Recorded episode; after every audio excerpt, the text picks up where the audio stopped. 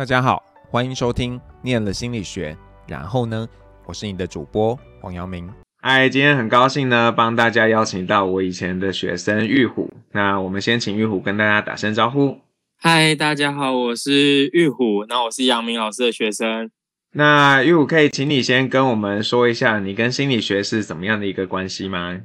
？OK，嗯，我一开始其实原本高中想念的是动物科学。那当时动机也很单纯，就想要把恐龙给复活起来。但是在研究这个领域之后，发现就是台湾主要是在针对于畜牧业的瘦肉跟奶的部分的增值这样子。所以后来发现，我对于人有非常强烈的好奇心，总是渴望对人有多一点认识。然后当时的想法是想成为智商心理师去帮助人，所以因此呃来读了心理学这样子心理系。那可是其实你一开始是。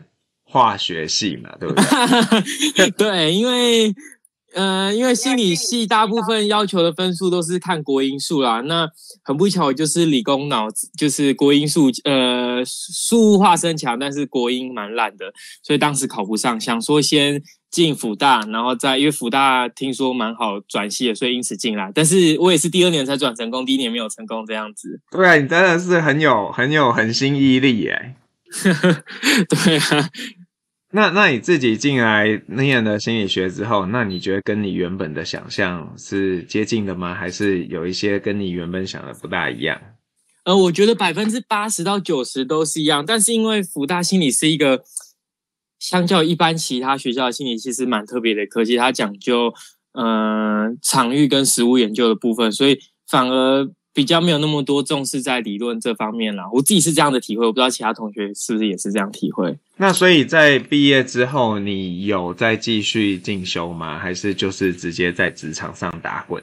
嗯，这可以带到说，因为我大三开始有跟着我们系上的一位蛮资深的智商师，那个大妈在少年、嗯、呃土城少年观护所以及基隆监狱实习。那我跟他跟了两年的时间，所以其实在这两年累积了蛮多的实务经验。那在那时候，呃，开始反思说，哎，这个这个环境真的是我想要吗？这件事情真的是我想要做吗？做智商这件事情，因为讲实在话，在这样的环境下，其实你每天接触的人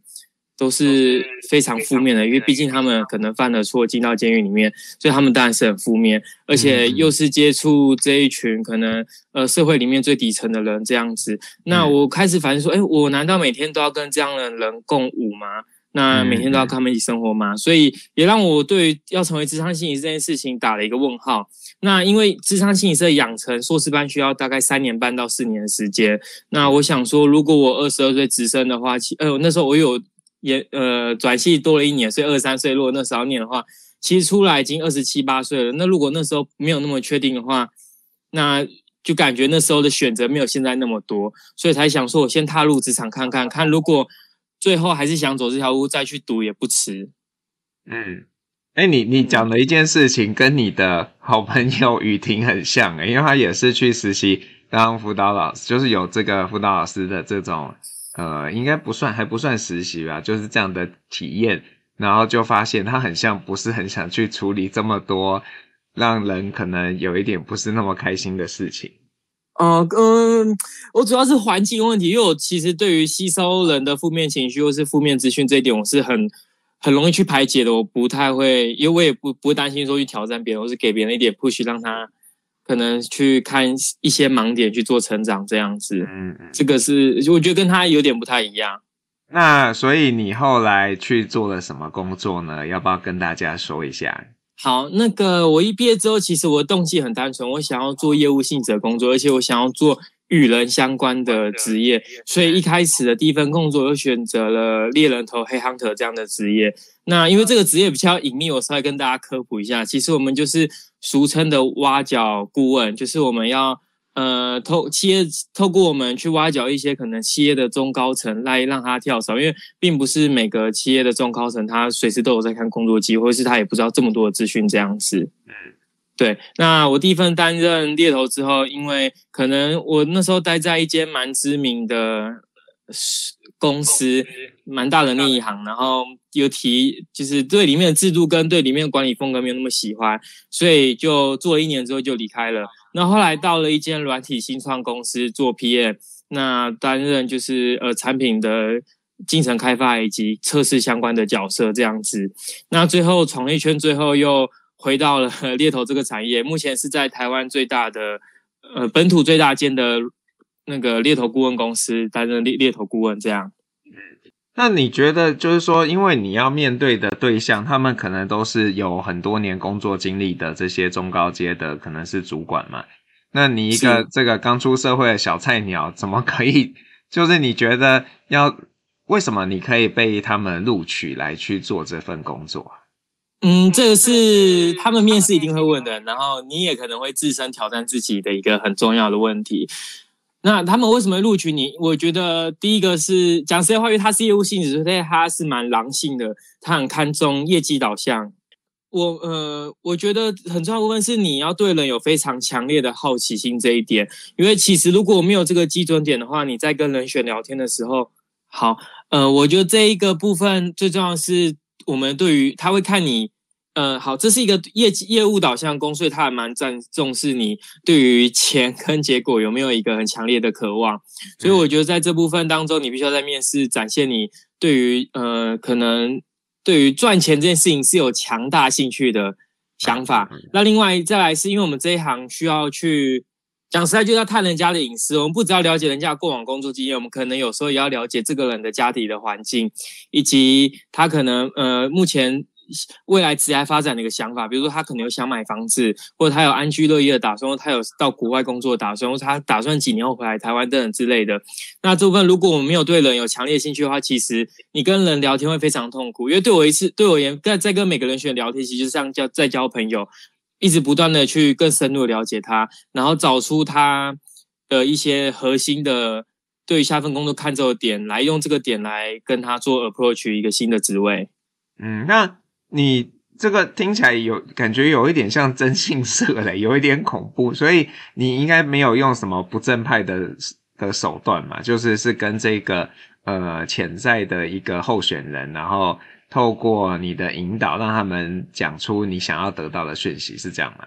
嗯嗯，对对对，我们会有每个顾问会有自己的风格，那我自己是喜欢。可能有一些 SOP 已经植入在我脑袋，那我会照这个风格去跟他聊，呃，照这个 SOP 一步一步的把我要的资讯拿到，但他又不会觉得他被我侵犯隐私，他会觉得跟我聊得很很舒服。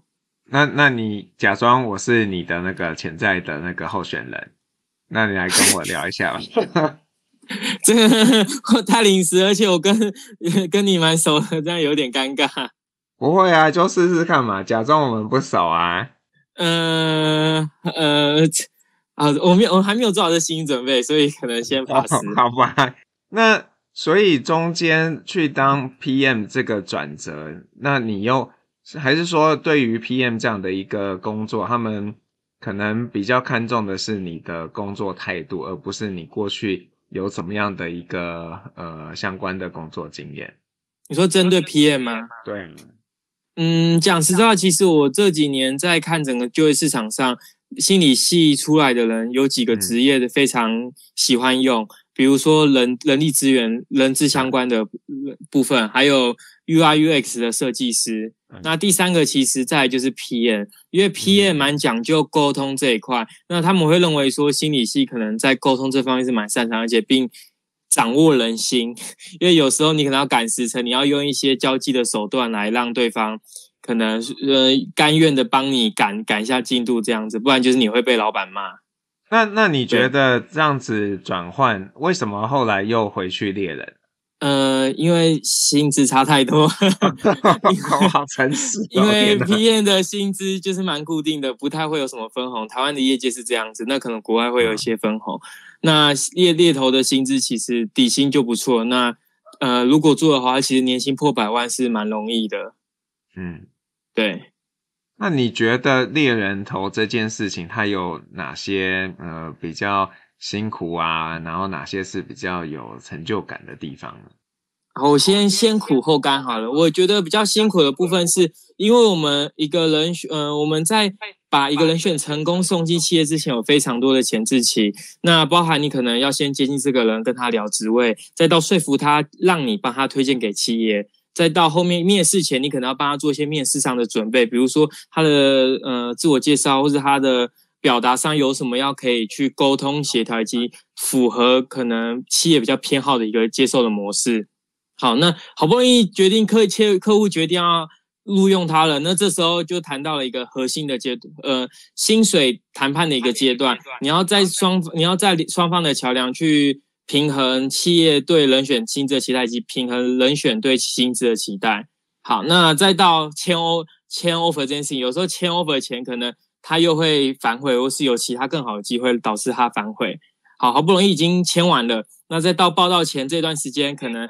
呃家人觉得。不应该走啊！老板把他劝留啊，等等这些情形都有发生。那直到他报到之后，在他过试用期之前这段时间，我们都要把他 handle 住。所以这一整串的过程，我们都要陪着人选，呃，不断的在这过程中帮他呃培训，以及包装，以及到很多的突发状况的解决，再到后续的追踪部分，我们都要去做。所以这是一个蛮漫长的一个过程。那在这过程中，我觉得很重要部分就是你。跟人选的信任感，如果你跟他信任够的话，其实他什么事情都会告诉你。那在发生很多事情的时候，其实你们是比较容易一起去度过这个时段的。所以这也是呃呃，这也是猎头辛苦跟有成就感的地方。辛苦的地方是你在过程中，就是你要陪伴他非常长，但是他如果很信任你的话，完成这个 case 你是会蛮有成就感的。其实最大的挫折，我觉得很常是来自于。人选的欺骗，因为很多时候人选可能会高报自己的薪资，或是甚至谎报自己的工作经历，或是呃履历写的很厉害，但是实际上聊起来，其实他的技术并没有什么。呃，不好意思，我补充，我本身是软体专业的猎头，就是专注在软体开发以及 AI 相关领域的，所以我是以这块来这块视角来说。可是呢，你你要呃，我这样讲一下不太礼貌，可是你自己本身没有这个软体或 AI 的专业，你怎么去判断他到底懂多少？OK，呃，这部分也是我们在开发课的时候，对方会质疑的问题。那我觉得有几个程度是我们会透过他开发的、开发过的专案跟产品这部分来讨论。哦，对，我们虽然没有办法就他开发的一个深度跟一个写程式的能力去讨论，但是我们可以就他一个产品的开发的一个经验跟一个过程来去看这个人是否真的有料，真的有做这件事情。然后再来就是在他，我觉得比较强大也是。可能跟其他比较不不一样的地方是，我们可以了解他人格特质，因为我们每天要聊那么多人，其实对于人格特质的掌握度是非常高的。那很多时候企业请我们找他，不只要技术好，他同时人格特质也希望是符合公司的文化，嗯嗯、所以这一点我们把关也是非常呃把把关非常多的部分。可是这些你面对的人，如果他是一个在职场上打滚很久的人，会不会其实有点难捉摸啊？就是说他们怎么讲，就是很油，不能说很油啊，就是。可能他也很很容易会去隐藏他真实的样貌。那你有什么样的方式可以去看到他真正的那个样子？这个是商业机密耶，那我小透露一点点好了。好，对，我其实我们猎头做的事情非常多，因为其实我们在聊这个人之，呃，比如说我们在帮一些企业做招募的时候，并不只是。就是拿了他的 JT 去做招募，我我我个人的部分，我会去想办法 approach 在这间公司现在任职的人，以及从这间公司离开的人，去收集他们的资讯，然后来建构出我对这间企业的认识。那也有可能在这个时间点，我可以也拿到一些对于这这些人对于公司这些高层的一些人的一些想法跟观感。那我可能会去交叉比对出说。哎，这个人业界的评价如何，以及他自己说的如何，去比对出他的一个真实的样貌。但是这个也是以管窥天呐，我只能看到部分。但是我觉得这已经是可能相较于其他猎头，我有多做蛮多的部分了。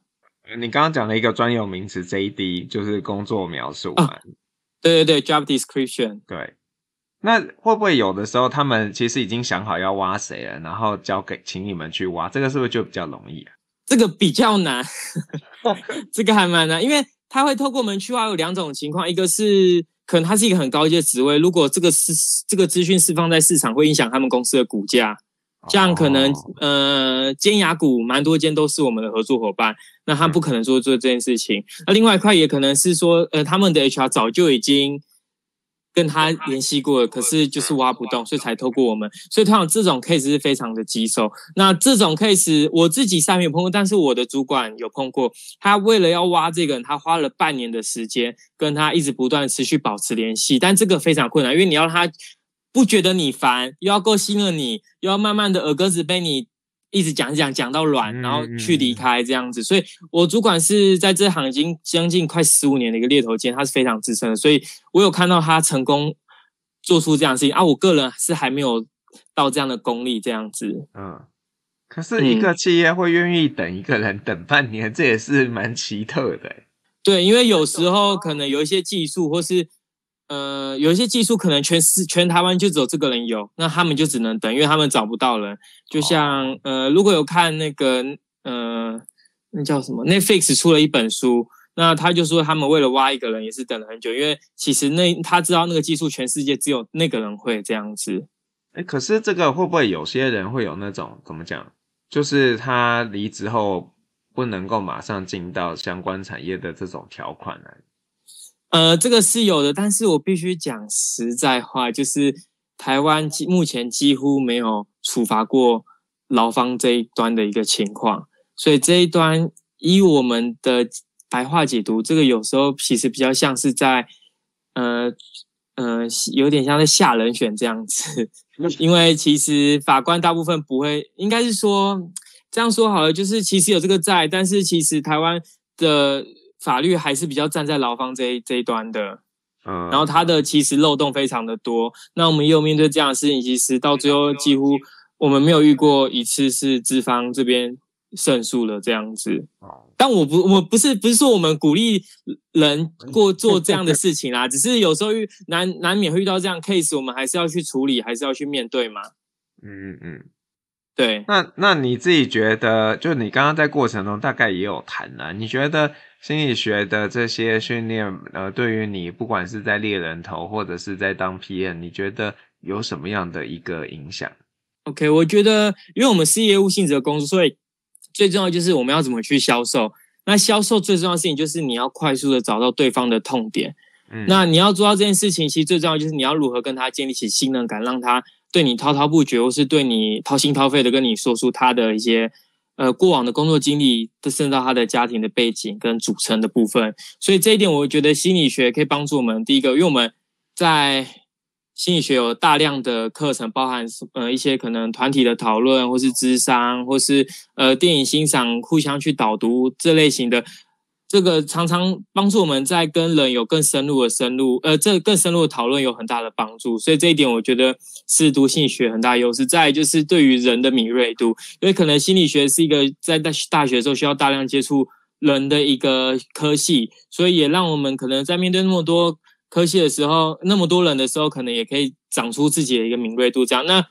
呃，也不得不说，辅心有一个非常特别，是因为它很多科是。学士、硕士、博士一起跨修的一个科系，所以呃课程，所以你可能可以在这个时候接触到二十、三十、四十、五十、六十、七十的不同年龄层的同学，这样子我觉得是蛮特别的。嗯，可是你你这样讲的话，就搞得很像我们就是就是大家的刻板印象啊，就是那种哦懂你的心的一个科系啊。你你你怎么看？你觉得呃大家刻板印象中觉得哎心理系的人懂得别人在想什么，跟你认为透过这些经验，你可以对人有比较好的洞察，这两个中间有有不同吗？还是你觉得它其实是很接近的？我觉得它其实是蛮接近的，因为，嗯，对，我觉得我我觉得蛮接近的。呃，这这点可能我没有目前没有想到可以去反驳他的一个方法这样子。但是我觉得我们可能呃比较好的是在聊天的过程中，可能可以建构一个。边因为边聊的过程中，可能可以建构一个对这个人的一个想象跟一个架构在。那很长我在跟人选聊的时候，其实脑海脑海中就会描描绘出他的一个轮廓。那其实，在跟他讨论过程中，呃，下一次再跟他讨论的时候，其实就可以快速把这个轮廓叫出来，去知道这个人的各种各式各样的需求跟他的一个背景的部分。嗯，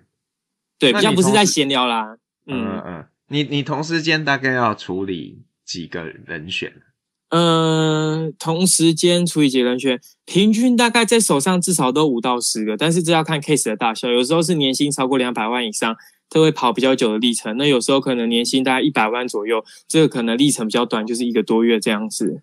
那你有没有搞错过的经验？哎，我我没有哎，因为其实我这边也会记录，但是我自己对于在听对于人的故事跟他的一些背景这个部分是蛮有天赋的，就听过之后不会再忘记。只要一看到这个脸，或听到这个人声音，就会马上把他过往的经验全部都叫出来。这也太厉害了吧！你你有你有做笔记，还是就是用你的脑子去记啊？我我两边都有，但是笔记可能就是记一些重点式的概论，但是只要一跟这人讲话的时候，他的资料就会从我脑海中提起提起出来，这样子。所以这样感觉起来，就是说在心理系的一个训练，其实它对你的帮助，我觉得是可能。并不一定有那么多诶，而是可能更多是你自己的一个特质本身上的一个展现。嗯，我刚想到有另外一个，我觉得蛮有大帮助，是第一部分是呃，就是在跟人聊，或是在跟主管聊，这些业务的主管都相对比较情绪化一点，那可能讲话也是比较直接。那我觉得心理系训让我去了解说，有时候在跟人对话当中。我不一定要接受对方的情绪，但是我必须要听到他的话想表达什么。所以这一点可能在帮助我在跟主管的对答上，是说有时候他可能有情绪性的字眼跟发言，但是我我我不会把这个情绪给接住，但我只会想了解说，诶，他的话想表达什么这样子。有时候在对人选也是，因为有时候如你所说，有一些很油条的人，或是。有一些可能年薪很高，是已经当 CEO 的，就是说你一个小毛头要跟我聊什么，但是我还是很客气的 去跟他讨论，这样子就是不会去把他对我可能一个鄙视，或是一开始对我一个轻轻视的一个态度给接在心里面，这样子。因为其实我觉得我们对于人对于人选最大的专注，是我们第一个，我们了解面试过程要怎么帮你进行。呃，训练以及包装可以让你达到最大的一个表现。第二个是我们对于企业的了解程度，其实是绝对是比他还要来得高的。因为可能大部分对于一个新的企业了解都是透过报上媒体，但是我们有强大资料库跟聊过里面待在里面跟从里面出来的人，所以我们对这间公司非常了解。所以我们可以透过这两个专业的程度来打动这些高阶主管，让他觉得说：“哎，你其实是有两把刷子的，你并不是只是一个传声筒的概念这样子。”诶，所以我好奇，有没有可以呃有这样的可能性，就是比方说，我就跟你说，你可以帮我找一个好的工作吗？就是是劳方去去 approach 你们，而不是资方 approach 你们。呃，在美国有，可是台湾的一个市场人呃人才市场的一个状况是，我人猎头的。收费都是来自于企业给予的，不是来自于人选。就台湾全台湾的猎头都是跟企业收钱，不是跟人人选收钱。所以基本上就是我们会像比较服务在付我们钱那一方为主，所以比较不会去帮人选主动去找工作。但是我们就是会跟多个人选保持长久良好的关系，定期帮他看这样子。对，可是如果这个人选他就是想要你们帮他找，他愿意出钱的。嗯，我们应该还是不会做这样的事情，因为效益比较差一些，比较差一些，而且又有合约上的问题。因为其实就业服务法有很多相关的限制在。哦，这样子，所以这像这样子的东西，就是在职场中才学到的。对对对，这这这部分就是进进进公司之后才开始学习。所以你在公司里面，他们会去训练你要怎么样做你现在在做这些事情。呃。我在第一份当猎头的时候，其实比较是土法炼钢，就是狂狂跟一大堆人选联系，狂讲电话，狂自己练出来的。那是在我来到现在这份工作之后，我的主管他的资深他有给我很扎实的训练。比如说，他可能呃，我跟他讲我要推荐这个人才，他就会有很多的质疑来对我。那有常常把我对到就是我讲不出话来，就是呃我不知道，我没有问到，我不晓得。但是一开始很痛苦，但后来的。后来成熟之后会发现说，哎，这些问题其实是企业或是在未来的一个掌握度上面非常重要的一些核心问题。那这些问题会帮助我在对人选的掌握度比较高，就比较不会发生可能人选骗我，或是说他拿到 offer 只是为了拿来垫高他目前的薪资的一个工具而已的方法。嗯嗯嗯，对。所以那那你自己对未来你会觉得这个是你一直想要做的工作吗？还是说？你还有一些想要试试看的东西啊？嗯呃，对我而言，这个工作其实它是呃，我是很擅长做这个工作的，但是呃，我自己蛮热爱去打造一个社群或是经营一个社群。那我本身又对于户外运动非常的热衷，所以未来还是会有一个想要呃打造一个可能结合户外跟比如户外性质的一个社群这样子，看有没有办法靠这个为生。但是短期之内我还是需要先靠这份工作，因为做的还不错，所以也呃收入也还不错这样子。嗯嗯嗯，所以呃如果未来呃这个。跟社群，然后在野外活动，有可能让你赚到一定程度的金额，你就会考虑做一个转换。呃，没错没错，就是要先养活自己，再开始做转换。对，那你会给那些想要念心理学的，或者是呃现在还在念心理学的人，有哪些建议呢？嗯，好，我我我其实刚刚有稍微带到，那刚刚提到是说。就是现在市场上比较常在找，就是 HR、UI、UX 跟 PM 会喜欢找信息出身，所以我觉得如果大家有兴趣往这方面发展的话，我觉得可以，可能可以在大学先考取，比如说就业以及证照，这个证照可以每个月提供三千五百块的租用的费用，就是一个小收入啊。那另外可能在 UI、UX 方面，可以先去研究一些，呃，比如说一些工具上的使用，或是说 A/B test，或是一些。呃，wireframe 的绘制等等。那如果要走 PM 的话，我会觉得说，呃，你对于科技业可能要多一些了解。那最好方法就是可以进到科技业去进行实习，因为其实 PM 蛮讲究工作经验。那一个大学新鲜要怎么进去？通常就是看你的实习经验这样子。那如果你想要，可能你的薪水想要比一般人在一开始的第一份工作就还要多的话，我建议你可以在大学期间去。主修或是辅系，或是自学一些呃软体软体语言，包含 Python、Golang 等等之类的。因为其实台湾目前在找演算法工程师是非常缺的。那演算法工程师通常第二年就蛮有机会，年薪是突破百万的。那所以呃，就是你刚刚提到，就是说要在大学的时候去找科技业的实习，可是这个难度应该是相对蛮高的。嗯，不，我我觉得其实是还好，因为其实大部分的不管是新创公司，或是外商公司，或是大型的公司，都蛮勇于去拥抱这些呃实那个大学新鲜人，让他们先实习。因为其实现在的市市场一个境况是，抢人已经抢到可能连还没有毕业的人都已经要先开始去 approach 他们了。嗯嗯，对，所以像呃，应该说就是你你现在谈的实习，我知道现在有一些企业它。也会怎么讲？他把试用期当做实习嘛，或者是某一种，就是一个奇怪的一个 term，就是说，很像他还不是把用正职聘你，可是他你你就是像一个 full time 的人在那边学习这样子。对，因为他希望通常企业都会希望实习生的时数一一个礼拜至少有三天以上，因为这样子你你你也才学得到东西，你也才对企业来讲是有一个价值的，不然你一个礼拜只来一天，其实对他们而言。你就是过过水，学不深，也没办法有什么产出。因为他当然还是希望是你能够有产出的方式来进行这个实习。那如果你刚刚提的这三个方面，那些就是有些人就都不喜欢啊，怎么办？嗯，我觉得那可以思考自己的兴趣是什么，因为其实我觉得现在，呃，如果不做一些。比如说 R&D 背景的一些工作的话，也不做业务的话，其实大家薪水都差不多。那这也是一个好的时机，就是等于你尝试什么，你不管做什么样的尝试，其实成本都差不多，因为大概的月薪的一个成呃成本大概都三万到三万五之间嘛。我是这样看的哈，但我自己是一直都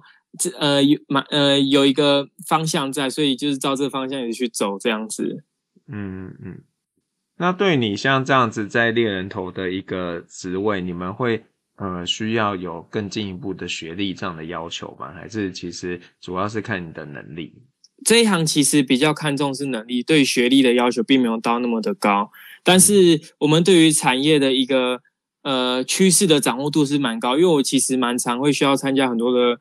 去听一些企业的研讨会，或是一些掌握一些科技新知的资讯，那个科技报道。因为比如说像，呃，刚刚有提到，就是大学有什么有帮助，有一部分也是，呃，大学上认知心理学，上杨明老师讲认知心理学。那现在其实蛮夯的是元宇宙的部分，这个会用到大量的包含 UI、UX、UX，还有很多的演算法跟相关的那个嗯人机体验相关的一些部分。那其实这个也帮助我在这个领域有初步一些了解，所以现在接触这块其实并不会太陌生。这样子，好尴尬啊！其实我都不是教你们认知的人，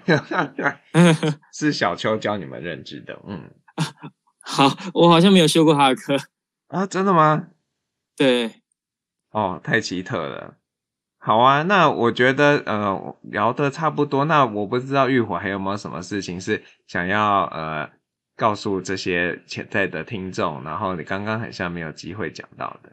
嗯，我觉得其实猎头这个产业呃算是一个可以帮助你快速成长的一个职位，因为它毕竟要接触那么多从初阶、中阶、高阶的一个职位都需要去接触，所以会帮助你在视野上跟在呃工作的一个轮廓上非常。详细跟非常真实的一个体验，所以如果不知道做什么的话，也蛮欢迎你们来当猎人头，因为你其实在这边可以看到产业的百态，也因此当中可以在这当中可以找出你的方向，因为你最清楚每个职业职位他要做成什么，以及他的一个。发展性，比如说以 PM 来讲，一一个 Junior、Senior PM 到一个 PMD，再到一个产品长 CPO 的一个角色，它的历程是什么，以及它的工作内容什么，甚至到它的薪资的一个发展水平落在什么样的一个区间，这个你都会非常的清楚。所以我觉得，如果你不知道做什么，猎头是或许是不错一个选项，因为你可以快速的看到所有的产业，也让你提早可以去做一个选择，从当中去选这样子。所以你会呃，如果有人有兴趣的话，你愿意？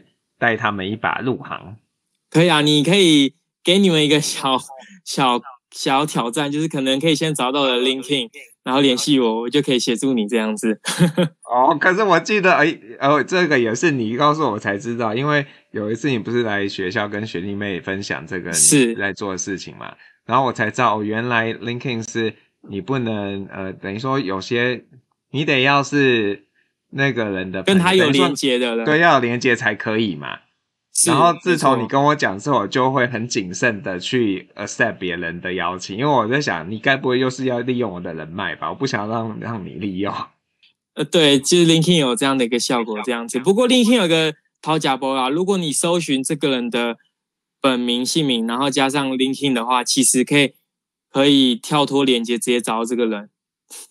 可是那你就可以直接邀。叫他加他好友吗？呃，他要不要答复你好友是一回事，但是你至少可以透过这个方式找到这个人的资料。哦，所以你刚刚泄露了一个方式可以找到你，嗯嗯，对，好，那就希望你也是用你的本名咯，不然的话他们也是找不到的。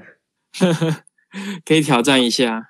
对啊，好，那呃，如果各位是 KKBOX 的用户的话呢，等一下玉虎会，嗯，就会听到玉虎帮你点的一首歌。那我现在想要请玉虎跟我们说一下，你要点给大家是什么歌，然后为什么你想要点这首歌？好，其实这个动机蛮中二的，因为这是一部动漫的主题曲。那这部这个这个主题曲叫做《Boy》，那唱的是 Kingu，是一个日本的乐团。那这个动漫在描述一个。就是听不到也不会说话的一个小王子，那他如何在一个这么弱势的条件下，一步步和他人建立连接，然后来成为国王的故事，我觉得蛮励志的，所以分享给大家。嗯，好，谢谢玉虎，谢谢，拜拜。好，谢谢，拜拜。我是黄阳明，我们下次见喽，拜拜。